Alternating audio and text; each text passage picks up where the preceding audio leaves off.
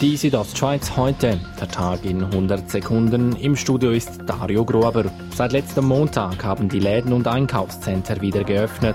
Werner Jakob, der Leiter des Bizol Center in Melz, zog wie folgt Bilanz zur ersten Woche. Wir haben wirklich durchgehend ein sehr gutes äh, Fazit, das wir ziehen können. Unsere Kundenfrequenz ist jeden Tag klar über dem Vorjahr gewesen die Bündner Gesundheitsbehörde auf Spurensuche. Alle Personen, die in Graubünden ohne ihr Wissen mit Corona-Infizierten in Kontakt kommen, sollen aufgespürt und isoliert werden. Damit soll eine erneute Verbreitung des Virus verhindert werden.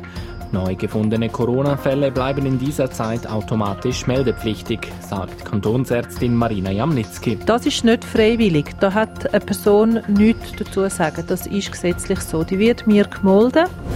Juristen vom Bund haben die Fünf-Personen-Regel neu definiert.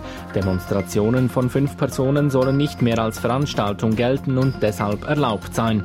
Das sagte Daniel Koch, der Delegierte des BAG für Covid-19 heute in einer Medienkonferenz. Der Mindestabstand unter den Teilnehmern müsse aber eingehalten werden. Im Kanton Grabünden gibt es keine Beratungsstelle gegen Rassismus.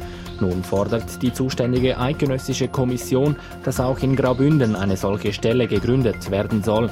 In der Bündner Politik sorgt diese Forderung für Differenzen.